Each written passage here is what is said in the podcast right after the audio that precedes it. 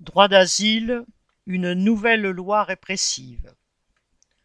Le projet de loi Asile et immigration passe au Sénat.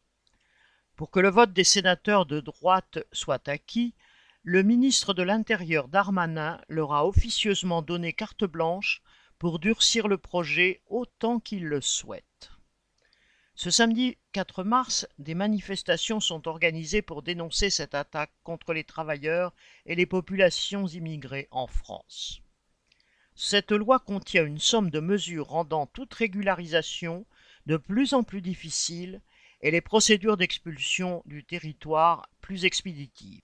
Le gouvernement dit qu'avec son projet, toutes les procédures seront accélérées, ce qui mettra plus vite dans l'illégalité bien des immigrés.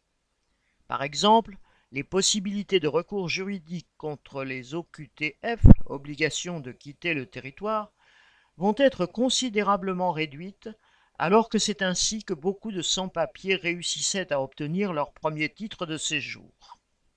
Le projet de loi introduit une liste de métiers dits en tension, ceux qui manquent de main-d'œuvre.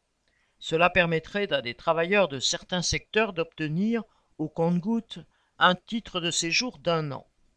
C'est un geste en faveur du patronat de ces secteurs.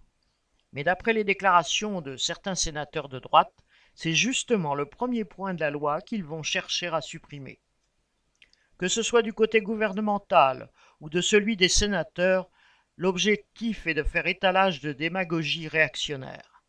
Alors que l'inflation ronge le niveau de vie des couches populaires et aussi de bien des petits patrons, qui sont souvent l'électorat privilégié de la droite et de l'extrême droite, s'attaquer aux immigrés ne résout aucun de ces problèmes.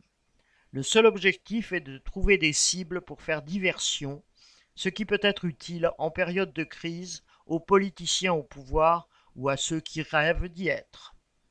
Français ou immigrés, les travailleurs ne doivent pas se laisser diviser et doivent revendiquer que tous aient les mêmes droits, des papiers pour tous, liberté de circulation et d'installation pour tous.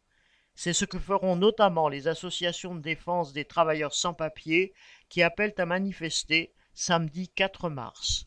À Paris, la manifestation partira du métro Château-Rouge à 14 heures.